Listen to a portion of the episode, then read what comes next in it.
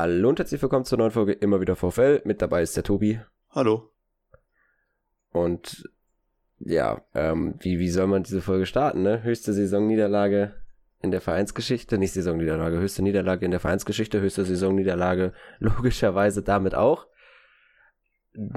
Untergegangen ist der VfL in München, wirklich untergegangen nach, äh, nach dem Freistoßtor von Sané sind alle Dämme gebrochen und man hat äh, in München kein Land mehr gesehen. Zwischenzeitlich hatte man das Gefühl, dass die Bochum-Spieler irgendwie in irgendeinem Biergarten noch äh, hingen und äh, ein paar Maß getrunken haben, aber auf dem Platz äh, nicht so wirklich anwesend waren.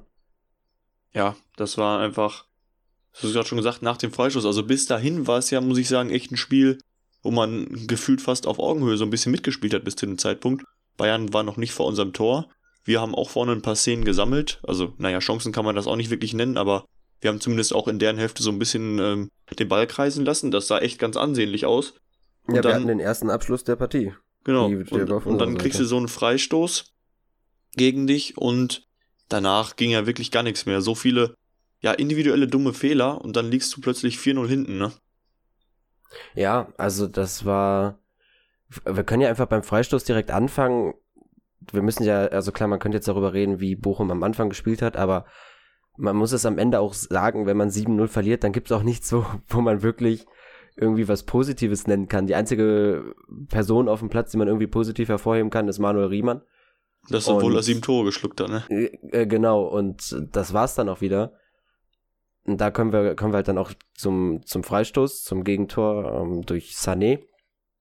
Da vielleicht vorweg, Riemann hat danach ja Rex Bajai war es dann äh, öffentlich quasi angezählt, weil ich habe mir die, oder wir beide haben uns die Zusammenfassung ja nochmal angeguckt, weil es dann ja so war, dass Elvis eigentlich in der Mauer stehen bleiben sollte. Also es waren drei Mann in der Mauer und äh, irgendwie war es auch gar abgesprochen, dass ganz andere Personen eigentlich in der Mauer standen, aber dann standen die drei Mann da. Und vorm, äh, beim Anlaufen von Sané ist Elvis dann ja raus aus der Mauer und dann wieder zurück rein, weil er irgendwie Sané locken wollte, genau da durch die Lücke zu schießen. Sané hat da auch hingeschossen, aber halt dann war Elvis zu langsam wieder da und dadurch ging dann der Ball rein und es war halt nicht mit Riemann abgesprochen und äh, er hat damit dann auch nicht gerechnet, dass der Ball da durchgehen kann. Ihm wurde dann da auch irgendwie, meinte Elvis die Sicht ein bisschen, äh, nicht Elvis, meinte Riemann die Sicht ein bisschen genommen. Und so ist es dann halt der erste Fehler im Spiel bei einem Freistoß, der dann das Gegentor bringt. Ja, also man weiß jetzt nicht, was wäre gewesen. Wenn die Mauer gestanden hätte, wäre er trotzdem irgendwie abgefälscht, was weiß ich, ne?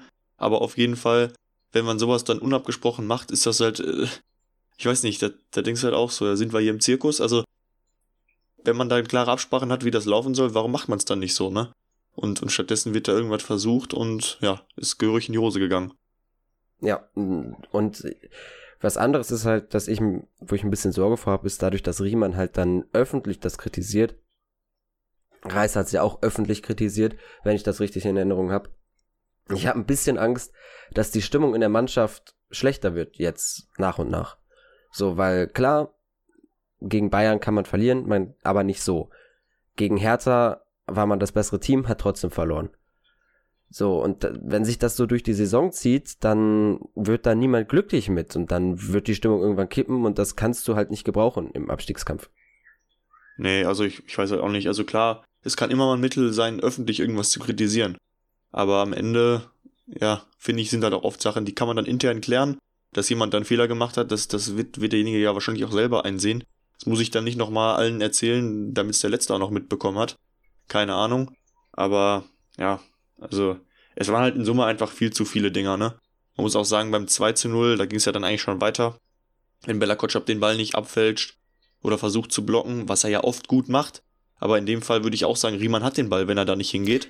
Ja, wobei ich da finde, da kannst du ihm jetzt halt nicht unbedingt ein, irgendwas unterstellen. Also nee, er das versucht war ihn zu blocken, er wird abgefälscht. Ich glaube, das hatten wir in der zweiten Liga auch einmal gegen Braunschweig, wo Bella Kotschap den Ball dann halt so abfälscht, dass Riemann den nicht mehr hat. Das, das ist sein Spiel und so, er verhindert mehr Tore, als dass er dadurch verschuldet. So, und deswegen, es war halt einfach unglücklich, wie du sagst, Riemann hätte den Ball gehabt sehr wahrscheinlich. Und so steht es dann 2-0. Äh, und ja, eigentlich, eigentlich ist es ja schon, sobald du 1-0 bei Bayern gegen Bayern zurückliegst, dann hast du keine Chance mehr als VfL Bochum. Zumindest wenn es so früh passiert, ne? Ja. Und, und ja, dann das dritte war ja dann irgendwie auch ein schnell ausgeführter Freistoß, wo, wo alle im Kopf noch geschlafen haben. Dann war Gnabry durch, 4-0 schieße dir selber rein. Und wenn du 4-0 zur Halbzeit hinten liegst in Bayern, was willst du dann noch machen? Da musst du eigentlich schon wirklich fast auf eine Sechserkette gehen und, und Schadensbegrenzung versuchen. Ähm, ja, am Ende sind es dann noch drei Tore geworden. Und das Torverhältnis haben uns damit halt echt, echt schon sehr, sehr versaut, ne? Ja, also man muss natürlich auch sagen, dass Bayern gnadenlos gespielt hat. Also das war ein, ein Fußball, den sie da äh, gezeigt haben, der, das war halt wirklich ein Klassenunterschied immer noch. Aber um nochmal auf die Tore in der ersten Halbzeit zurückzukommen, wirklich beim Freistoß pennen sie alle, da siehst du auch wieder, dass die Bayern viel, viel schneller im Kopf sind. Solche Sachen, die wir eigentlich in der letzten Saison gemacht haben, die uns dann da Tore gebracht haben, wo du meinen müsstest, die wissen, dass sowas geht. Da wird halt einfach komplett gepennt. Und Gnabry holt einen Suarez dann auch nicht mehr im Sprint ein. So, Gnabry war ja noch nicht mal auf Höchstgeschwindigkeit und ist Suarez davon gelaufen. Und dann das Eigentor von Lampro, da weiß ich nicht, das war ein totaler Blackout, wirklich.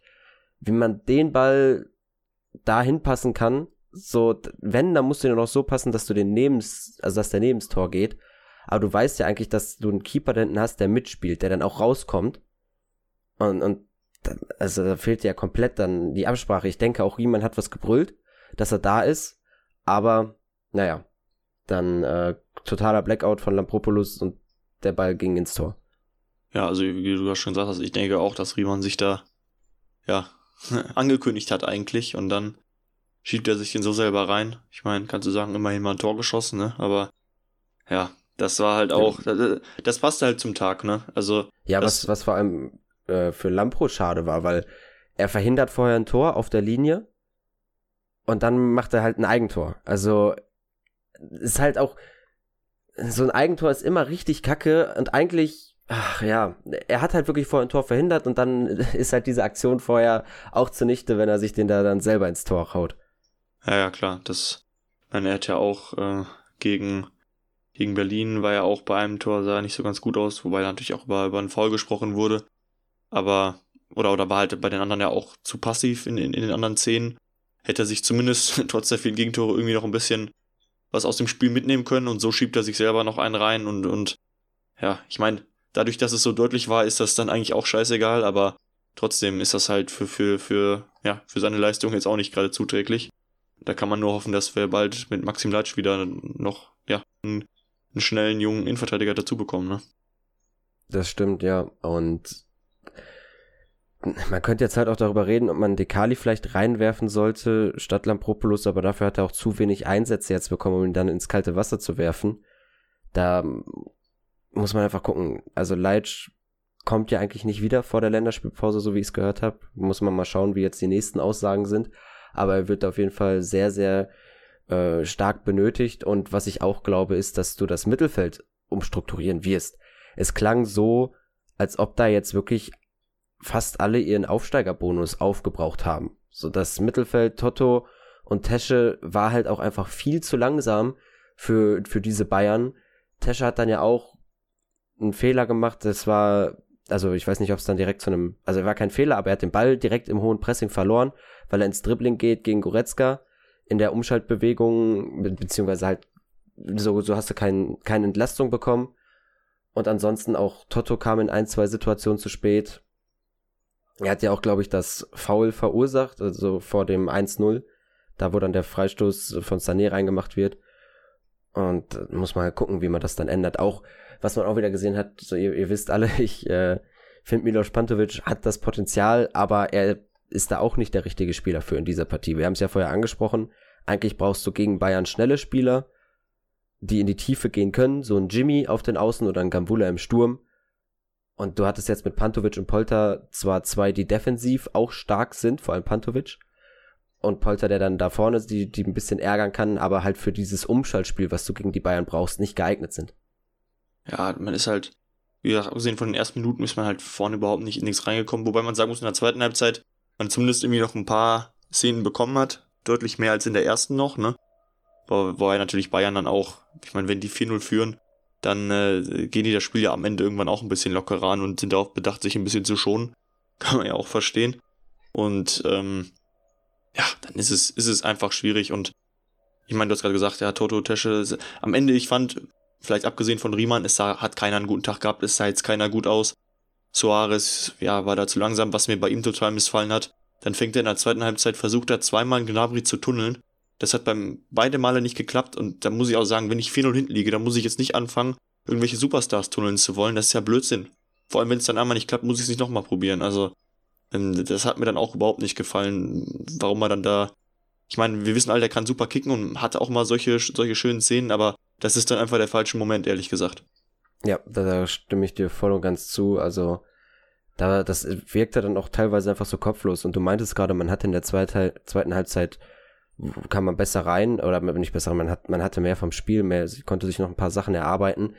Aber da muss ich sagen, war halt auch vor allem Ganvula dran beteiligt. Also er hatte, hat sich im Offensivspiel viel mehr eingeschaltet, hat den Ball dann auch ein bisschen mehr verteilt und war für mich auffälliger als Polter. Natürlich kann man jetzt argumentieren, die Bayern haben nicht mehr so den Druck gemacht wie in Halbzeit 1. Äh, und Gambula stand dann halt oft im Abseits. So klar, das, so kann man es dann halt auch sehen, aber ich fand Gambula einfach auffälliger als Polter. Und da kommen wir dann halt wieder dahin, dass ich sage, gegen solche Gegner, gegen Gegner, wo du weißt, wir müssen umschalten, wir brauchen schnelle äh, Stürmer, dann sollte man lieber einen Gambula spielen lassen. Ein Polter ist ein super Stürmer, den brauchen wir, der ist wichtig für uns, der hat auch die Kaltschnäuzigkeit vorm Tor. Man hat gesehen, Ganvula, ich weiß nicht, ob es jetzt das Selbstbewusstsein ist, was ihm fehlt, oder was es ist, dass er da die Dinger nicht gemacht hat, weil diese eine Chance, die musst du reinmachen. Ein Polter wird den machen, aber Polter brauchst du dann eher so zum Beispiel gegen Fürth, gegen Bielefeld, wo du mehr Strafraumaktionen hast, wo du hoffentlich mehr Flanken reinbringst. Da ist ein Polter wichtig. Aber jetzt, wenn man dann zum Beispiel demnächst gegen Leipzig spielt, sollte man eher Asano, Jimmy so auf rechts, Holtmann auf links und Gambula im Sturm. Und dann ist das für mich die bessere Aufstellung. Ja, wir haben halt jetzt, also nach dem Ausfall von Zoller haben wir halt, muss man sagen, zumindest gerade in der Form, in der sie alle sind, irgendwie schon ein Stürmerproblem, weil Polter kommt nicht in die Szenen rein und Ganvula schießt sie daneben. ne? ähm, also gut, was man Ganvula zugute halten muss, die eine Szene, wo er deutlich im Abseits war, die hat er neuer durch die Beine geschoben, das war gut gemacht. Auch wenn die Annahme davor katastrophal war, das war eigentlich nur Glück. Wenn er jetzt nicht im Absatz gewesen wäre, hätte er den Vorsprung gar nicht gehabt, dass er den Ball nochmal bekommt. Aber immerhin hat er da, ja, zumindest mal irgendwie ein Tor geschossen. Ja, aber danach dann, ich meine, die Kopfballszene und dann danach der Ball am kurzen Pfosten, die musste halt zumindest aufs Tor bringen, sodass es gefährlich wird, ne? Also, das, das kann halt nicht sein, dass du als Stürmer am 5-Meter-Raum den Ball in Seiten ausklärst, ne? Das ist halt ja. schon, schon echt, ja, eine, eine ganz bittere Situation momentan. Ja, da muss man gucken, wie man das dann irgendwie wieder hinbekommt. Und generell, also klar, man kann jetzt sagen, die Stimmung rund um Bochum ist halt immer noch relativ gut. Die Fans haben ja auch ein bisschen Galgenhumor war es nach dem, nach dem Abpfiff mit äh, wir waren besser als der S04 zum Beispiel. Aber trotzdem ist es ja immer, immer noch so, dass die Mannschaft halt gefeiert wird. Also die Fans pfeifen nicht, äh, sie machen die Stimmung, sie unterstützen die Mannschaft, selbst beim 6-0, 7-0 und so weiter. Ich hoffe, es werden, nicht jetzt noch irgendwann in dem Spiel mehr Tore, aber die Fans sind da. Aber wenn du weiterhin solche Leistungen bringst und gegen Bayern war das einfach, da war ja irgendwann kein Kampf mehr zu sehen. Es war einfach schlecht. So, Thomas Reis hat's gesagt, er schämt sich und das ist genau, also deutlicher kann man es nicht sagen als Trainer, vor allem Reis. Wenn er so deutlich wird, dann war es wirklich katastrophal. Und wenn du weiter solche Sachen zeigst und da hilft auch dann irgendwann nicht mehr nur wie gegen Hertha, man hat, hat gekämpft, aber man hat halt dann keinen Ertrag daraus, dann kippt auch irgendwann die Stimmung. Und dann hast du nicht mehr die Fans so in dem Umfang hinter dir. Dann wird das Stadion immer noch voll sein, aber irgendwann werden auch die Fans unzufrieden, wenn nicht dann mal langsam zumindestens, also wenn man keine Tore schießt zum Beispiel.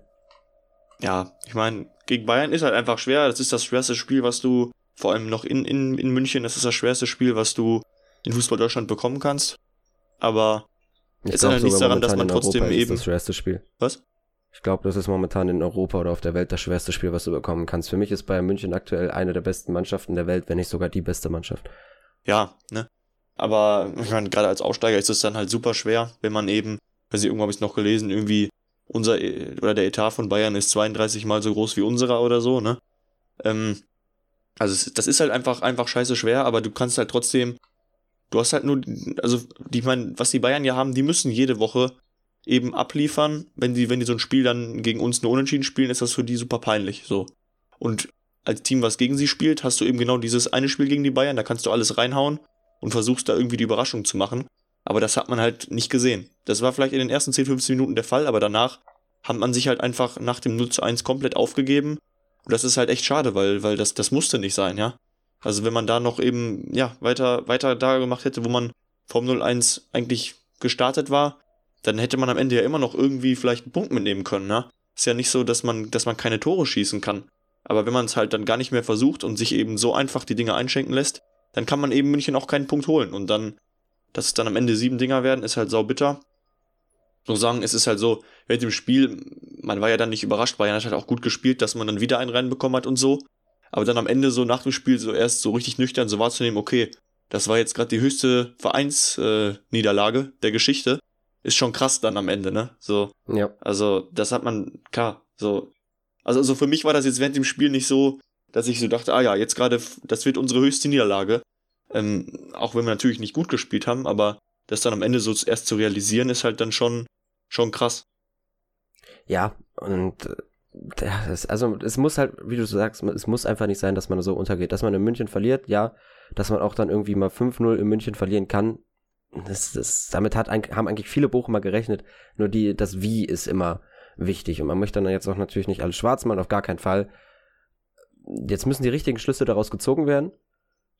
Man muss, ich denke auch, dass das im Training, dass da Thomas Reis sehr, sehr darauf achten wird, dass eine Reaktion gezeigt wird, dass da die, die Spieler vernünftig trainieren und jetzt niemand mehr den Bonus hat. Wenn sich zum Beispiel, auch wenn ich es nicht glaube, wenn sich ein Toto hängen lässt im Training und nicht 100% gibt. Nur als Beispiel, wie gesagt, ich glaube nicht, dass das Toto, äh, dass Toto sich irgendwie da hängen lässt.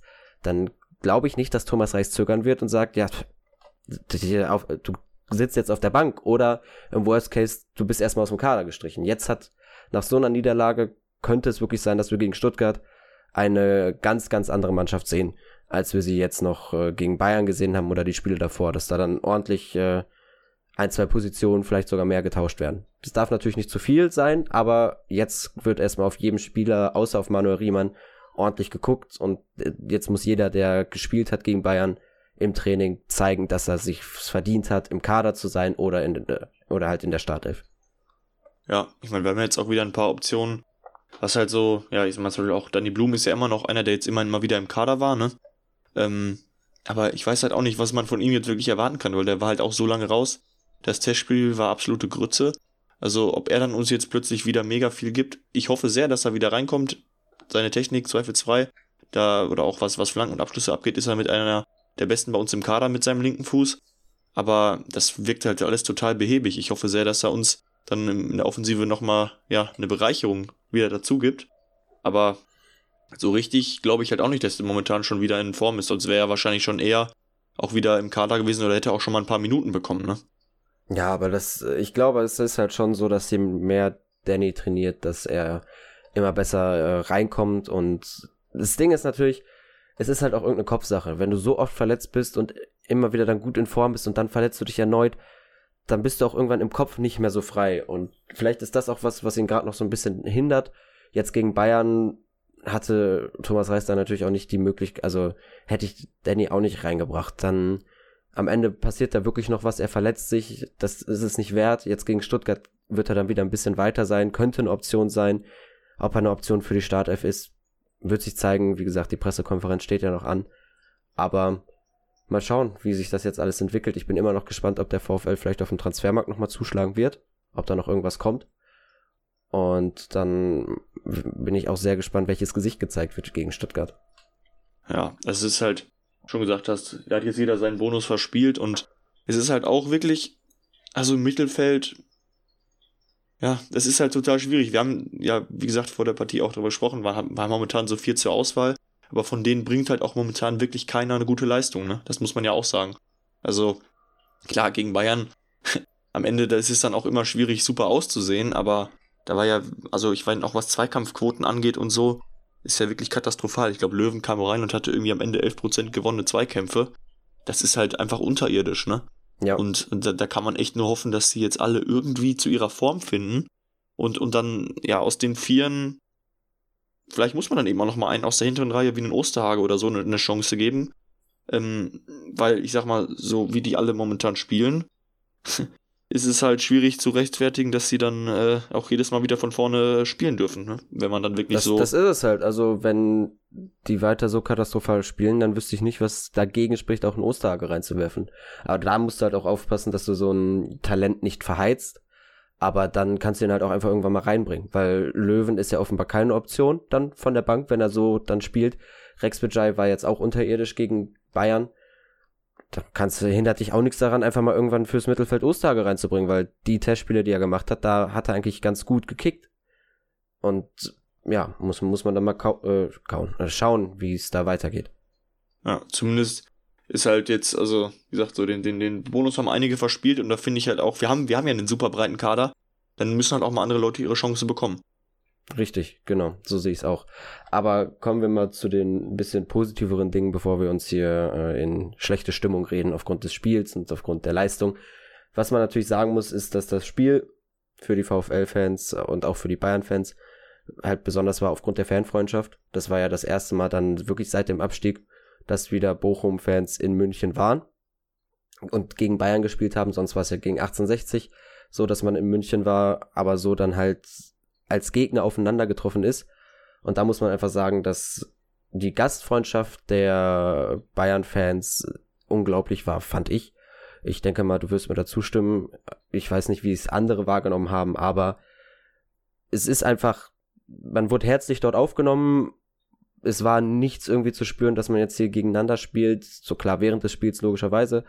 Aber ansonsten war es wirklich so eine total freundschaftliche Basis, auf der man da unterwegs war. Und es war einfach ein das war das hat das Auswärtsspiel dann doch äh, noch mal besser gemacht, als äh, es wäre, wenn, wenn man irgendwo anders 7-0 untergegangen wäre. Ja, das stimmt. Also kann man eigentlich nicht mehr viel zu sagen. Ist, äh, muss man sich dann irgendwie noch schön reden am Ende, ne? Oder schön trinken das Spiel, aber ja, ähm, das, das war ein positiver Aspekt, das stimmt schon. Aber zum Spiel kann man leider nicht viel Positives sagen. Nee, zum, zum Spiel nicht. Ja, also es war ja, wir waren ja dann im, im Augustiner, äh, da am Hauptbahnhof und es war ja, wie lang waren wir da? Eine halbe Stunde, 45 Minuten. Da hat uns schon ein Bayern-Fan angesprochen, ob wir uns nicht zu denen an den Tisch setzen sollen und haben dann mit denen da Bier getrunken, nach dem Spiel nochmal ein Bier getrunken. Und es war, es war so eine ganz, sowas, was man eigentlich nicht erlebt, wenn man auswärts unterwegs ist. Und äh, das, ich wiederhole mich, aber es hat einfach das Spiel, das, das hat dann doch nochmal ein bisschen äh, getröstet, äh, wenn man da das Ergebnis ein bisschen in den Hintergrund gerückt hat.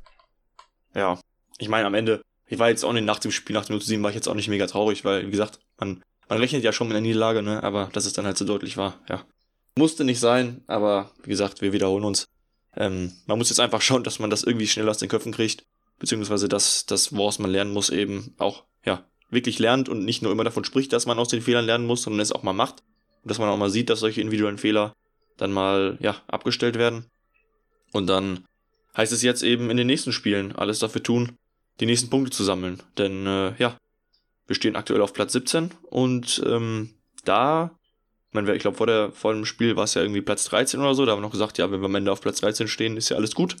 Aber Platz 17 ist eben jetzt ein Platz, wo man nicht stehen will und deswegen muss man jetzt auch mal alles tun, um da wieder wegzukommen.